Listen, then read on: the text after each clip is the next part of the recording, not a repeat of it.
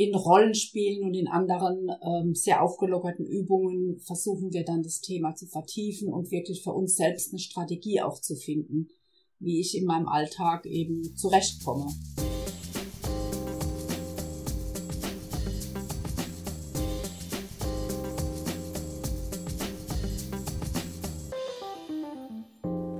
Hallo und herzlich willkommen zu einer neuen Folge von Denkanstoß Demokratie dem Podcast der Landeszentrale für politische Bildung Rheinland-Pfalz. Ich freue mich, dich ganz herzlich bei diesem Podcast begrüßen zu dürfen. Ich bin Lia und heute soll es um die Argumentationstrainings der Landeszentrale gehen. Dafür habe ich drei Gästinnen eingeladen, die alle drei ArgumentationstrainerInnen sind. Bari. Sie arbeitet als Schulsekretärin in Ludwigshafen und ist im Nebenberuf Argumentations- und Zivilcourage-Trainerin. Da wir am Anfang der Folge immer gerne unseren GästInnen die gleiche Frage stellen, stelle ich sie auch dir. Andrea, warum bist du eigentlich in der politischen Bildung aktiv?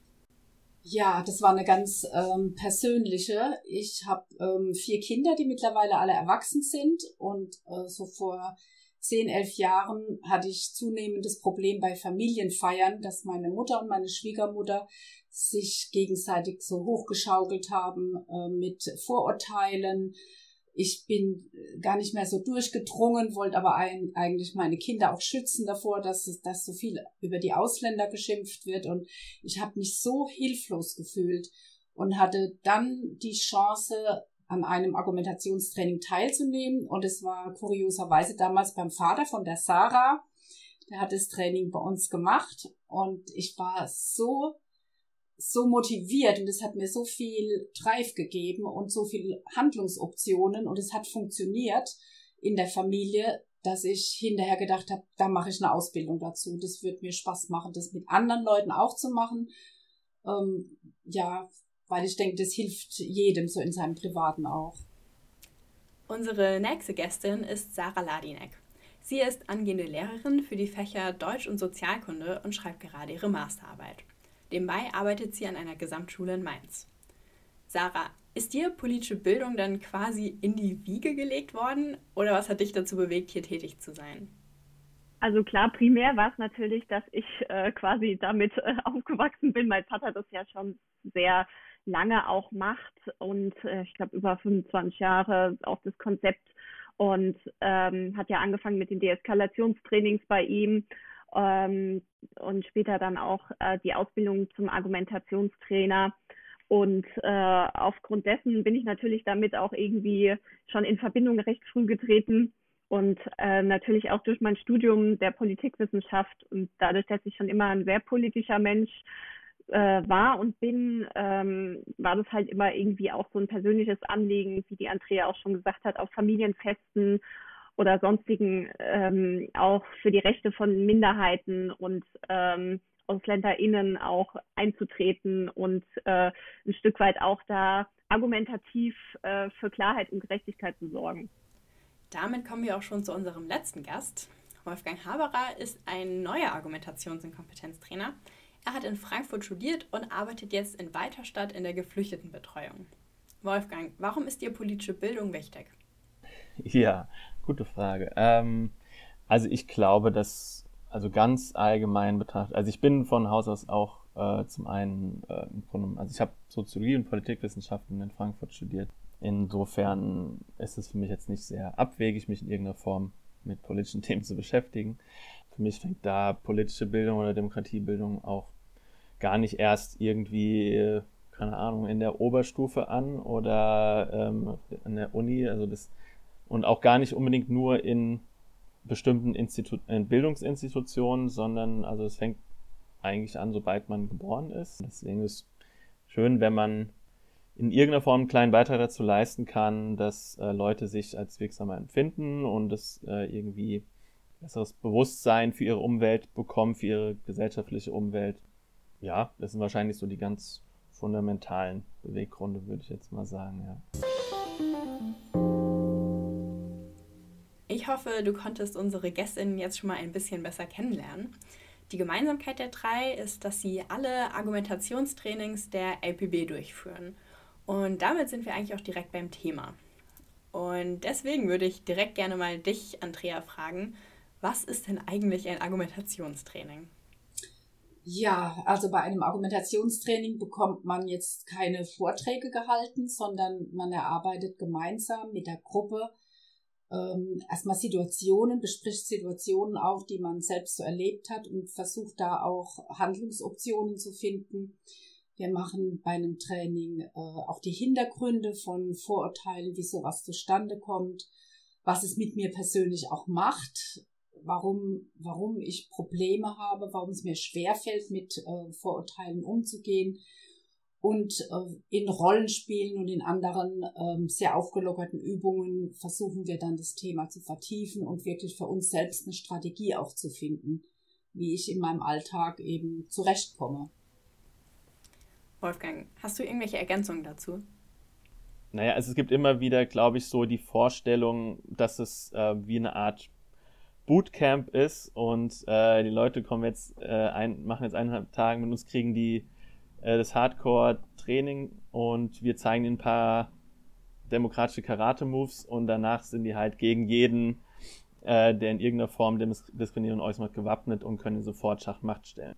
Und also das das gibt's natürlich so in der Form nicht. Es gibt keine pauschale Antwort ähm, auf alle Situationen, in denen Diskriminierung stattfinden kann. Äh, das muss auf jeden Fall klar sein, aber man kann äh, sich verschiedene Strategien angucken und gucken, in welcher Situation ist denn dieses oder jenes angebracht. Ja, ich glaube, da, das ist so der Grundgedanke des Argumentationstrainings. Wolfgang, so ein Training geht ja meistens so ein bis zwei Tage. Wie läuft das dann eigentlich immer ab und was macht ihr so in der Zeit? Also es fängt eigentlich immer ungefähr gleich an, dass man natürlich, die Leute kommen an und man stellt sich vor. Ähm, also die Teilnehmer stellen sich vor, wir stellen uns vor, stellen vor, was wir jetzt in den nächsten eineinhalb Tagen in der Regel vorhaben. Und dann gibt es aber einfach verschiedene Module, sowohl wo es um theoretische Arbeit geht, aber oder aber auch ganz praktische ähm, Übungen, wo es halt eher auch darum geht, dass also so irgendwie entweder Diskriminierung am eigenen Leib zu erfahren oder aber auch bestimmte Techniken irgendwie selbst mal einzuüben. Also, also ein Kernelement ist auch immer ähm, das Rollenspiel, also wo wir mit den Teilnehmern, ähm, in der Regel sind es dann zwei, drei, vier Personen, die dann so ein ähm, kurzes Rollenspiel äh, darstellen. Ähm, also wo man eine Situation darstellt, äh, die jetzt jemand, sagen wir mal, die Leute, die Teilnehmer sagen, ja, mir passiert das Ganze auf dem Bus, dass ich mir irgendwelche, dass irgendwo, irgendwo ja, grölende Fußballfans dumme Sprüche abgeben. Ähm, und dann kann man eben das einfach mal durchspielen und dann eben auch durchspielen, ja, also das passiert dann meistens auch dann erst am zweiten Tag so. Ähm, die Techniken, die man sich so ein bisschen erarbeitet hatte, versucht dort eben einzuüben. Und dann wird es auch in der Gruppe danach nochmal reflektiert guckt, okay, wie sind denn die Personen vorgegangen, äh, was war gut, was hätte man noch besser machen können. Also auch ganz viel Praktisches, es ist überhaupt, es hat überhaupt keinen Vortrags- oder Seminarcharakter. Ne? Also wir haben zwar mal kurze Inputs, wo wir einen kleinen Monolog halten und so, aber grundsätzlich ist auch immer das Ziel, dass wir gar nicht so viel reden und dass eben auch mehr von den Teilnehmern kommt und man auch immer mal in Bewegung kommt und so. Ähm, ja. Sarah, Du bist ja angehende Lehrerin. Ist so ein Argumentationstraining auch für SchülerInnen gedacht oder wer ist so generell die Zielgruppe? Also die Zielgruppe ist querbeet durchmischt. Also die ist sehr heterogen. Wir haben Schülergruppen zum Teil, wir haben aber auch Menschen aus äh, anderen Berufsgruppen. Natürlich ist es auch, ähm, sind es auch, es waren früher auch ganz viel äh, mein Vater auch noch berichtet hat, ganz viel auch Lehrkräfte beziehungsweise auch ähm, in Studienseminaren angehende LehrerInnen. Ähm, aber es sind auch, wie gesagt, aus, aus der können Menschen aus jeder Berufsgruppe einfach einsteigen, äh, mitmachen, weil es ja so, naja, dieser, dieser, ich sag jetzt mal auch dieser zum Teil beispielsweise dieser ja, subtile, latente Rassismus ja, dieser Alltagsrassismus ja nicht nur in der Schule stattfindet, sondern gerade auch bei Familienfeiern, wie Andrea vorhin schon zum Teil auch äh, gesagt hat als Beispiel, oder auch der Nachbar XY sagt mal wieder dies und jenes, wie kann ich da argumentativ dem entgegen was halten? Also es ist eigentlich durch mich, ich sage jetzt mal von der Hausfrau, dem Hausmann, bis hin äh, zum Akademiker, bis hin zum Doktor, äh, kann eigentlich jeder mitmachen und sollte eigentlich auch jeder mitmachen. Und was würdest du sagen? Beziehen sich die Trainings immer auf eine bestimmte Form der Diskriminierung? Also vielleicht mal ein Training gegen Sexismus oder mal eins gegen Rassismus oder wie funktioniert das so? Also es ist so, dass ähm, es richtet sich gegen jede Form von Diskriminierung. Ähm, also es, natürlich kommt das auch immer ganz spezifisch zum Teil auch auf die Gruppe an. Was möchte die Gruppe?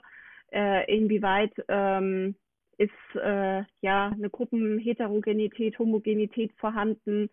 Haben wir eine Schülerinnengruppe? Haben wir eine Erwachsenengruppe? Ähm, was sind die Schwerpunkte? Aber primär ist es so, dass sich dieses Training an ja, jede Form von Diskriminierung richtet. Also ähm, jedwede Art von Stammtischparolen beziehungsweise ähm, jegliche Form von, von Diskriminierung, von Rassismus bis äh, Homophobie, Antisemitismus, Antiziganismus. Also es sind eigentlich alle Spektren auch äh, abgedeckt, um einfach auch ein allgemeingültigeres ja, Resümee aus diesem Ganzen zu ziehen. Hm, okay, das ist auf jeden Fall ein sehr spannender Einblick schon mal, wie so ein Argumentationstraining aussieht. Andrea, du bist ja schon seit mehr als einem Jahrzehnt Argumentationstrainerin und hat sich seitdem viel verändert? Jein, kann ich sagen. Also das Konzept ist, äh, finde ich, total gut. Wir entwickeln das auch immer weiter und ähm, nehmen auch immer mal neue Filme dazu zur, zur Veranschaulichungen oder wenn irgendwo ähm, äh, irgendein Talk war, wo was Besonderes oder eine Fernsehsendung war, die äh, besonders auffällig ist oder, oder die man gut nutzen kann, um was zu veranschaulichen, dann wird es ergänzt. Aber tatsächlich ändern sich die Themen. In den letzten zehn Jahren habe ich einige Änderungen mitbekommen. Als 2015, 2016 sehr viele geflüchtete Menschen nach Deutschland gekommen sind, hatten wir plötzlich sehr viele ähm, ehrenamtliche Helfer und Helferinnen, die sich diskriminiert gefühlt haben im eigenen Freundeskreis oder von den Nachbarn, von den Familienmitgliedern, die erlebt haben, dass sie angefeindet werden, weil sie Hilfsbereitschaft zeigen, weil sie sich engagieren für, für Menschen, die aus dem Ausland kommen. Jetzt war es auch öfters das Thema Corona, Corona-Leugner. Also die Themen schwanken, je nachdem auch welche Gruppe man hat. So wie Sarah schon sagte, es sind nicht nur Schüler und Schülerinnen oder Lehrer und Lehrerinnen.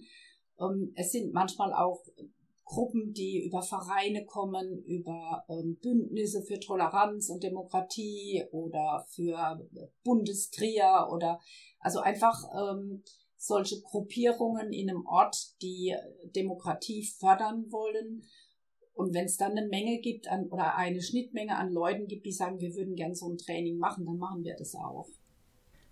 Wolfgang, du hingegen bist ja noch gar nicht so lange Trainer. Also hast quasi deine Trainerinnen-Ausbildung erst abgeschlossen.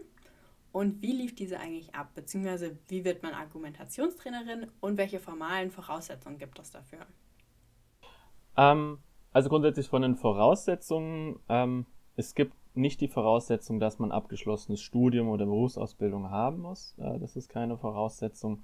Das ist eigentlich sehr offen gehalten.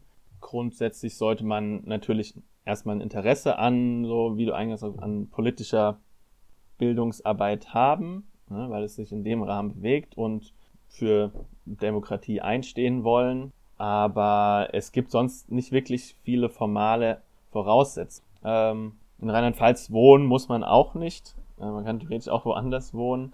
Ähm, klar ist natürlich, dass, ähm, dass man eben dann im Auftrag äh, von der Landeszentrale für politische Bildung in Rheinland-Pfalz arbeitet. Insofern ähm, kommen die Anfragen aus Rheinland-Pfalz. Ne? Die Ausbildung dauert eigentlich ein Jahr.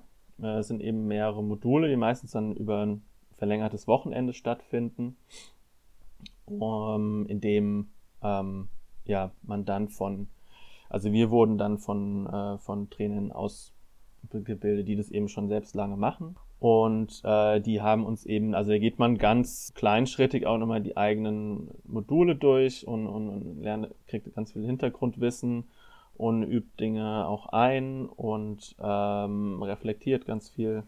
Sarah, du wurdest ja, soweit ich mich erinnere, gemeinsam mit Wolfgang ausgebildet. Was würdest du sagen, was man so als Trainerin mitbringen sollte? Ja, erstmal würde ich sagen, einfach Spaß und Interesse an der Thematik. Ähm, ganz wichtig finde ich zumindest auch ähm, einen offenen Umgang mit äh, den Mitmenschen. Ähm, natürlich Spaß auch mit verschiedenen heterogenen Gruppen zu arbeiten, keine Scheu vor Gruppen natürlich. Ähm, und natürlich der, jetzt natürlich spricht so ein bisschen die Politikwissenschaftlerin aus mir, so ein bisschen der didaktische politische Auftrag, der da einfach auch dahinter steht, ein Stück weit auch die Menschen ähm, ja über ihre demokratischen Grundwerte auch nicht nur zu informieren, sondern sich äh, diesen auch bewusst zu werden oder bewusst zu machen auch dadurch und ähm, ja einfach äh, diesen politischen Auftrag auch ein Stück weit die Menschen auch ähm, aufzuklären, aber nicht im Sinne von äh, ich lehre dir etwas, sondern ich äh, lerne durch Selbstreflexion und viel durch eigene ja, Reflexion des eigenen Handelns, wie ich etwas verbessern kann. Also es gibt jetzt nicht dieses Schema F oder das Kochrezept bei uns sozusagen in den Trainings, sondern das wird alles durch die Gruppe selbst erarbeitet. Genau. Ihr seid ja beide zu Beginn der Pandemie fertig ausgebildet gewesen und habt erstmal viele Trainings ja nur online erlebt. Andrea, du hingegen bist ja schon lange dabei und hast die Zeit sowohl vor als auch während Corona erlebt. Sind Argumentationstrainings deiner Meinung nach online überhaupt wirklich möglich? Also ich hätte nicht gedacht, dass es online so gut geht, ein Argumentationstraining. Ich bin Verfechter von Live-Trainings, aber ich war erstaunt, sogar ein Rollenspiel kann man online machen. Also es ist, es ist wirklich machbar. Was mir auf der Strecke bleibt beim Online ist äh, so die informellen Gespräche beim Kaffeetrinken, beim Mittagessen, weil äh, auch so die Vernetzung der Leute, die sich zum Teil ja gar nicht vorher kennen, das ist ein Punkt, den darf man nicht unterschätzen und das ist ähm, das ist irgendwie das ist so ein extra Bonus, dass man da Leute kennenlernt, die vielleicht in der, in der ähnlichen Bereichen arbeiten, die Gleiches erlebt haben wie ich und die dann völlig froh sind, dass sie sich nicht mehr so allein fühlen mit ihrem Problem. Und das, das geht online schlechter. Wir haben ja vorhin schon darüber geredet, dass man in dem Training nicht einfach nur Tipps bekommt oder wie Wolfgang vorhin meinte, demokratische Karate-Moves, sondern dass es ja auch viel mit Reflexion oder Rollenspielen und so zu tun hat. Hast du vielleicht trotzdem einen Tipp für die ZuhörerInnen, wie sie selbst an ihrer Diskriminierung und ihren Vorurteilen arbeiten können? Also ich denke, Menschen, die an einem Argumentationstraining teilnehmen möchten, die sind ja schon sehr reflektiert. Also die, die möchten ja was verändern. Die möchten sich ihr eigene, ihre Handlungsoptionen erweitern und möchten dazulernen. Und das ist, das ist ja schon mal wichtig. Ähm, was wir auch machen, ist, dass wir die Leute auch mit ihren eigenen Vorurteilen konfrontieren. Und das ist vielleicht so ein Tipp, ähm, wenn ich in ein Training reingehe. Ich rede nicht nur über die Vorurteile, die andere mir gegenüber haben oder äh, Gruppen gegenüber haben, sondern ich selbst habe auch Vorurteile. Und ähm, Vorurteil, ein Vorurteil an sich ist ja nicht schlecht, das zu haben. Es hilft mir ja, meine Welt, in der ich lebe, einzuteilen. Ähm, relativ schnell zu sortieren, ist das ein Gebiet, wo ich mich gefahrlos bewegen kann oder nicht. Also jeder hat von uns auch so ein Schubladendenken. Und das ist nicht immer gut. Und ich merke auch in jedem Training, das ich mache, dass ich mich selbst dabei auch weiterentwickle und weiter verändere, weil ich immer wieder mit mir selbst auch konfrontiert werde und ich muss sagen, das macht mir Spaß. Das ist ähm, so dieses sich weiterentwickeln. Das ist was, äh, nie fertig zu sein in seinem Leben, in seiner Entwicklung. Das, ja, das versuche ich in allen Bereichen in meinem Leben zu machen und eben beim Argumentationstraining trifft es eben voll zu. Sarah, hast du vielleicht auch noch Anregungen dazu parat? Genau, also ich kann das äh, nur genauso unterstreichen, was die Andrea gesagt hat. Also dieses dieses Schema F, dieses Rezeptebuch, das wird es bei uns im Training nicht geben. Ähm, wichtig ist, hinterfragen, hinterfragen, hinterfragen, aber nicht nur die Aussagen und Vorurteile der anderen, wie Andrea schon gesagt hat, sondern vor allem die eigenen, weil über die eigene Schere im Kopf äh, beginnt der Weg der Besserung sozusagen. Also wenn ich sehe, okay, Mist, ich bin ja auch nicht vorurteilsfrei, was ja grundsätzlich nicht verkehrt ist. Ja, Mensch, ich habe ja auch Vorurteile beziehungsweise Vorverurteile das eine oder andere. Dann beginnt eigentlich erst der Prozess der Änderung. Also erst die eigene Schere, den eigenen Spiegel quasi, der mir vorgehalten wird. Das ist eigentlich der erste Schritt, um diesen Vorurteilen zu begegnen, die Vorurteile auch zu verstehen. Also nicht nur zu sagen, okay, welche Strategien haben wir, sondern auch, wie begegne ich dem, indem ich erstmal mir selbst darüber bewusst werde, was da bei mir los? Was habe ich vielleicht für Vorort, Vorurteile oder sonstiges? Und das, denke ich, ist ein ganz wichtiger Schritt, der auch erstmal im ersten Moment erschreckend sein kann, wenn man sich dessen bewusst ist, wo viele TeilnehmerInnen auch erstmal schlucken, wo vorher gesagt wurde, ich habe doch gar keine Vorurteile und gerade auch merken, Mist, das ist gar nicht alles so, äh, wie ich mir das vorgestellt habe. Und deswegen äh, denke ich da einfach, ähm, dass es, dass, äh, wie gesagt, diese, diese eigene Ambivalenz zu erkennen und auszuhalten, äh, der erste Schritt ist, äh, den Vorurteilen anders und gezielter zu begegnen. Wir kommen damit schon zu unserer letzten Frage, die ich euch dreien gerne noch stellen würde. Wenn ihr euch an eure Zeit als ArgumentationstrainerInnen zurückerinnert, welcher Moment war irgendwie besonders eindrucksvoll oder ist besonders im Gedächtnis geblieben? Ich kann mich an eine Situation erinnern, ich würde nicht unbedingt sagen, dass es schön war. Also eigentlich war es nicht unbedingt schön, aber es war eindrucksvoll. Also es war auf jeden Fall in einem Ort, der ein Nachbarort war von einem kleinen Ort, in dem es mal einen Vorfall gab, wo ein afghanischer junger Mann seine Freundin, glaube ich, und ich bin mehr ganz sicher, wie es war, aber er hat seine Freundin auf jeden Fall erstochen. Und das hat natürlich für extrem viel ähm, Unruhe, um es mal ganz milde auszudrücken, gesorgt äh, in diesem Ort und auch über den Ort hinaus und hat zu extrem viel Rassismus, muss man ganz einfach so sagen, geführt.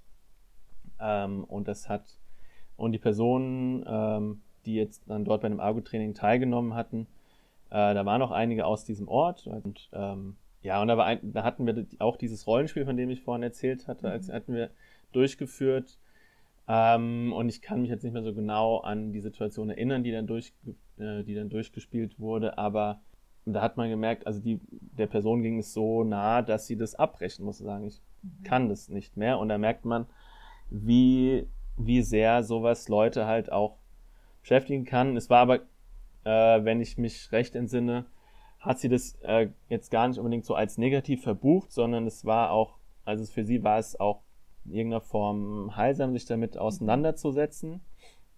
Ähm, aber eben auch eine krasse Erfahrung, weil man einfach gemerkt hat, oh, diese ganzen Anfeindungen gegenüber, weil dann sofort pauschalisiert wird, alle Geflüchteten sind natürlich schlecht und Mörder und da, und das hatte ihr sehr zugesetzt über Monate anscheinend, ne? Und es ist dann halt in dieser Rollensituation auch nochmal aufgekommen. Ne? Das kann natürlich auch passieren, dass dann mhm.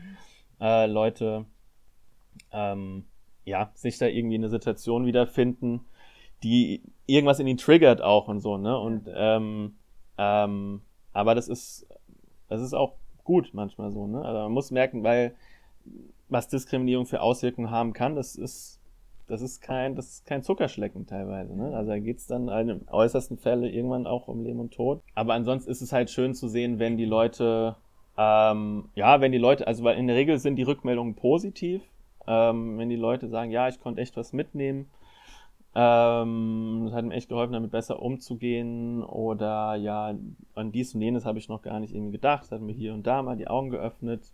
Sarah, was hattest du denn so für Aha-Momente? Also im Allgemeinen muss ich auch mal sagen, meine Aha-Momente, da gibt es oft mehrere, die sind oft in diesen Rollenspielen kommen, die, äh, wenn die zutage getragen, äh, wenn die Menschen plötzlich auch merken, ja Mist, ich habe ja tatsächlich auch diese eigene Schere im Kopf und dann rattert's und man merkt, okay, die gehen da ganz anders an die Sache auch ein Stück weit ran. Und ähm, was für mich immer so der Aha-Effekt auch ist, ähm, wie Andrea vorhin auch schon gesagt hat, ähm, man lernt immer wieder dazu. Also man hat so diese eigenen, ähm, ja, auch diese eigenen Ambivalenzen erkennt man immer wieder neu. Und die kann man ja nicht nur auf dieses Argo-Training oder auf, auf diese diese, diese Argumentationen gegen, Argumentationen gegen Stammtischparolen äh, einsetzen, sondern auch, äh, ich sage jetzt mal im privaten oder im alltäglichen einfach mit einbauen, sei jetzt mal, äh, sei es in einer Beziehung, sei es im Beruf oder so. Also das ist einfach so vielfältig einsetzbar. Ähm, und das ist einfach, ähm, ja, und mein persönliches Highlight war halt, wie gesagt, damals dieses Training mit den Omas gegen rechts. Das waren teilweise gestandene, ähm, ja, äh, ältere Damen, die sich noch wirklich tatsächlich so auch gegen rechts engagiert haben, politisch waren und ihr Ding durchgezogen haben. Und ähm, ich habe das damals auch in der Reflexionsrunde gesagt, wo ich gesagt habe, Mensch, wenn ich in dem Alter mit 70, 80 noch so auf die Straße gehe mit den Ständen und die sind halt einfach wirklich top und ich habe gesagt, ich bin ein Riesenfan auch von dieser Gruppe, ja, und das und äh, wenn man dann das Feedback bekommt, das war super, was ihr gemacht habt und äh, so schön auch, dass es auch jüngere TrainerInnen jetzt kommen und das zusammen mit den älteren Trainerinnen auch gemacht wird. Das wird ja auch immer gerne gesehen, ähm, so diese Kooperationen und so. Und das war so mein persönliches Highlight, weil das war einfach ein ganz tolles Training mit diesen Menschen. Und zuletzt würde mich auch noch deine Highlights vom Argumentationstraining interessieren, Andrea. Ich finde es immer besonders spannend und das habe ich einige Male erlebt, dass sehr junge Menschen in einem Argumentationstraining sind, also vielleicht Schülersprecher, die noch irgendwo in, zur Schule noch gehen und auf der anderen Seite Senioren, Seniorinnen in einem weit fortgeschrittenen Alter. Bei dem letzten Online-Training, das ich hatte, war eine 87-jährige Frau dabei. Das fand ich total spannend. Die hat mit der Technik sich gut ausgekannt. Das war ein Online-Training, hätte ich nicht gedacht. Da war mein Vorurteil wieder, dass ähm, je älter, desto schwieriger mit der Technik. Das hat also auch nicht gestimmt bei ihr. Also diese, diese Bandbreite und, äh, und das fasziniert mich dann, wenn in Gruppenarbeiten, die wir veranstalten, ganz junge Menschen und ältere Menschen zusammentreffen und hinterher in der Reflexionsrunde sagen, das war das Allerbeste, was sie erlebt haben. Sie hätten nie gedacht, dass man so gemischt vom Alter her so gut miteinander arbeiten kann. Also da wurden auch Vorurteile abgebaut, allein durch das Training. Und das, sowas finde ich faszinierend. Vielen Dank auf jeden Fall für eure ehrlichen Antworten und das gemeinsame Gespräch. Es hat mir auf jeden Fall viel Spaß gemacht, mit euch über die Argumentationstrainings zu sprechen. Dankeschön. Gerne, danke. Ja, gern geschehen. Vielen Dank. Ja, ja ich danke dir, dass du mich eingeladen hast. Ähm, hat Spaß gemacht. Das war jetzt auch schon die Folge zu den Argumentationstrainings der Landeszentrale für politische Bildung Rheinland-Pfalz. Wenn du neugierig geworden bist, dann bist du herzlich eingeladen, selbst mal an einem Argumentationstraining teilzunehmen. Diese finden zum Beispiel am 20. und 21. Mai in Koblenz oder am 11. und 12. Juni in Ludwigshafen statt. Diese und weitere Termine findest du übrigens auch auf der Seite der LPB bei Veranstaltungen und Kalender. Ich bedanke mich bei dir auch fürs Zuhören und dann sehen wir uns schon wieder in der nächsten Folge.